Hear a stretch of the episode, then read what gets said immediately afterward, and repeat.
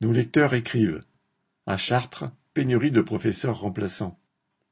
Avant les vacances scolaires de printemps, la situation des remplaçants dans notre école, comme dans l'ensemble des écoles primaires de Chartres, était catastrophique, car la situation sanitaire a entraîné une augmentation des absences. Lors d'une absence d'enseignants, les élèves étaient répartis dans les autres classes de l'école, mais cela renforçait le brassage et favorisait la circulation du virus. Lors du retour des élèves, le lundi 26 avril, le ministre de l'Éducation s'est engagé à ce qu'il y ait des remplaçants en nombre suffisant.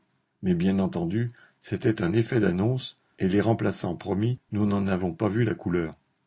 Par contre, nous avons reçu un mail de l'inspection demandant, pour les remplacements, de faire appel aux AESH, qui sont chargés d'accompagner dans les classes les élèves en situation de handicap, ou aux enseignants du RASED, qui prennent en petits groupes les élèves qui rencontrent des difficultés scolaires pour les aider à progresser.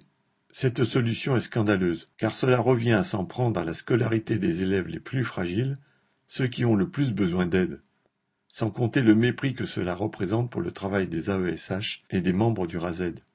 Alors, comme dans d'autres écoles, nous avons refusé d'appliquer cette consigne. Aussi de nombreuses classes restent fermées, et les élèves sont confiés à leurs familles, qui doivent trouver une solution de garde. Si elles n'en ont pas, elles sont contraintes de demander à l'école une attestation. Cette attestation leur permet de justifier leur absence au travail pour pouvoir garder leur enfant. Mais cela conduit souvent à une perte de salaire pour les parents, car c'est le chômage partiel qui s'applique, payé à 84% du salaire net, sans compter le risque de perte des primes.